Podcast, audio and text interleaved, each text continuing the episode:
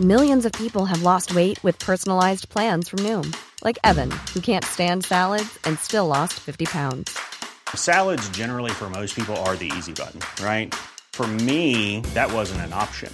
I never really was a salad guy. That's just not who I am. But Noom worked for me.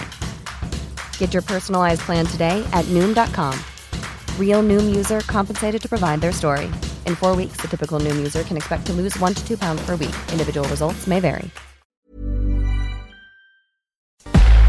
Entrevista.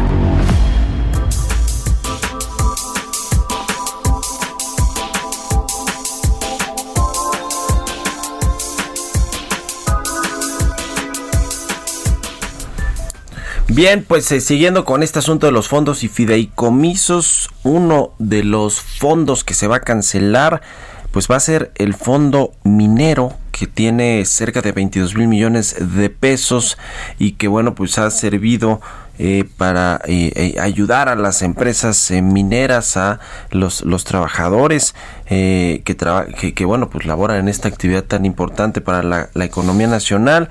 la Camimex, que es la pues Cámara Minera de México, que agrupa ahí a varias de las empresas del sector, pues ya dijo que no está de acuerdo con esto y para conocer más a profundidad la postura y lo que está sucediendo con el sector, saludo con mucho gusto en la línea telefónica a Fernando Alanís Ortega, el presidente de la Cámara de México. Fernando, ¿cómo estás? Buenos días.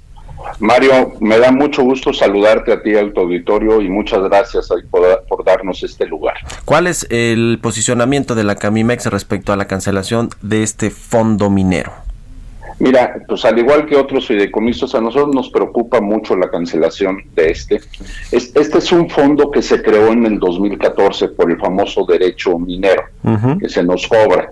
Y el objetivo era eh, pues eh, eh, apoyar a las comunidades donde hay extracción minera para poder regresarles impuestos que nos están cobrando nosotros y desarrollar obras de infraestructura y de beneficio para la comunidad. Y así estuvo funcionando pues por ya desde el 2014 y efectivamente, como tú mencionas, a la fecha se han pagado alrededor de 22 mil millones de pesos, de los cuales se han, ejecutado ya una, cantidad importante de ellos y quedaban actualmente en el fondo cerca de 7 mil, 8 mil millones de, pesos. Eh, hay, hay obras en desarrollo en las comunidades que ahorita se van a ver pues realmente afectadas por la incertidumbre de, de qué es lo que va a pasar. Y, bueno, nosotros lo único que, queremos es externar nuestra preocupación. Este es un dinero que a nosotros se nos cobra y había un objetivo muy claro de que regresara a las comunidades para, para las obras de beneficio, para apoyar en cuestiones de salud, de educación, de infraestructura básica. Y, ahora pues no, no, no está y no hay claridad de qué es lo que vaya a suceder. y, y sabes que Mario, hay un compromiso, el compromiso número 27 que hizo el presidente López Obrador cuando estuvo en campaña, que justamente se comprometió con las comunidades mineras, que ese dinero iba a regresar de manera directa a ellos. Antes se, hacía a través de la SEDATU, luego fue a través de la Secretaría de Economía y supuestamente este, e, existe ese compromiso. Entonces nosotros lo que esperaríamos es que se cumpla ese compromiso por el beneficio de las comunidades. Recordarte, Mario, que hay 690, poquito más de 690 comunidades donde hay actividad minera en el país y esto impacta directamente en 212 municipios. Hay municipios que este fondo representaba un, ingreso muy importante, en algunos casos, pues varias veces más del presupuesto que ellos tenían. Entonces realmente el, la suspensión de, este ingreso pues es un impacto muy importante para estas comunidades.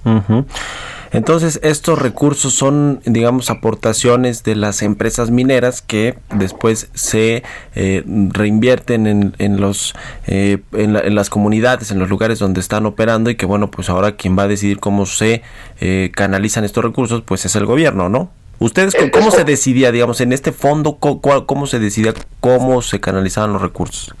Eh, anteriormente había un comité que estaba formado, integrado en cada estado, en cada uno de los estados mineros, que son 24, se estableció un comité, un comité que era presidido por la subsecretaría de Minas y que estaba también con la representación de las de la Secretaría de Economía de cada estado, había presidente un representante de presidentes municipales, un representante de los de, las empresas mineras y, de un representante de, de, ejidos y pueblos indígenas. Se presentaban proyectos, eh, cada, cada uno de los presidentes municipales presentaba proyectos, se evaluaban y en base a eso se iban haciendo la decisión de asignar recursos funcionó y funcionó bien y se llegaron a hacer obras muy interesantes en varios municipios. Este, y, era la manera, la manera como se iba, se iba administrando este fondo. La eh, jefa del SAT, Raquel Buenrostro, dijo recientemente que la actividad minera, los empresarios, pues no contribuían eh, eh, considerablemente a la recaudación fiscal.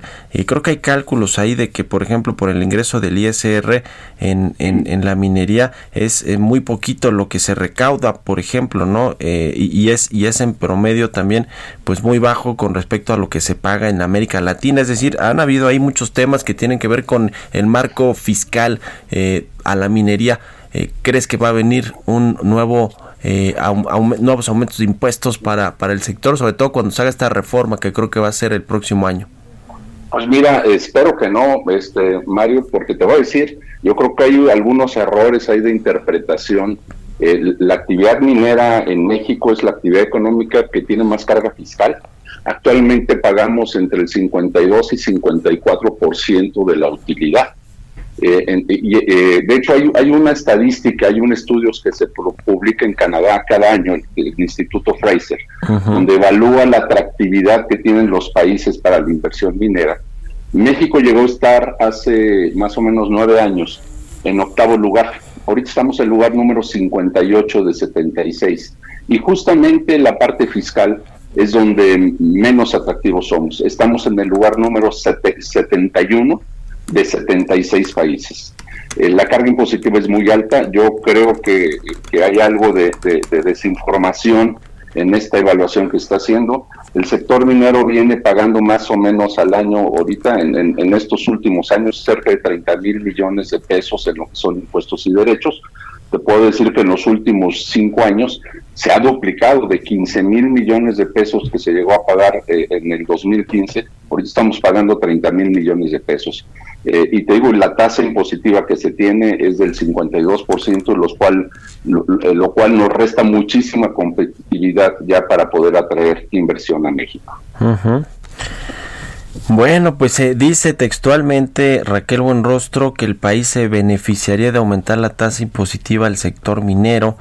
Y, bueno, no es la primera vez que alguien del gobierno federal se pronuncia respecto de este tema e incluso han habido ya iniciativas de parte de legisladores de Morena también para regular más esta actividad y que las ganancias eh, se queden todavía más en las comunidades donde operan, ¿no? Eh, ¿No ven ustedes de plano un, un cambio sustancial en lo que es la, la cómo se regula al sector en términos eh, de su operación, pero en términos fiscales también? Porque pues todo indica que ahí viene, ¿no? Que, que ahí viene una nueva regulación?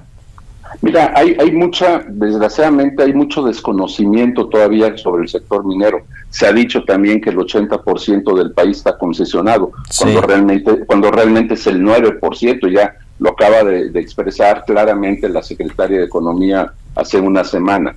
O sea, yo, yo, yo, yo, creo que hay mucha desinformación todavía y desconocimiento sobre la, la realidad de lo que es la minería ojalá te digo que, el gobierno revise bien, que podamos tener un buen diálogo con, con las autoridades para pues, intercambiar información. Nosotros hicimos un, estudio reciente en donde comparamos a, la actividad minera de México con, con otros países, con Perú, con Chile, con Australia, con Estados Unidos y Canadá.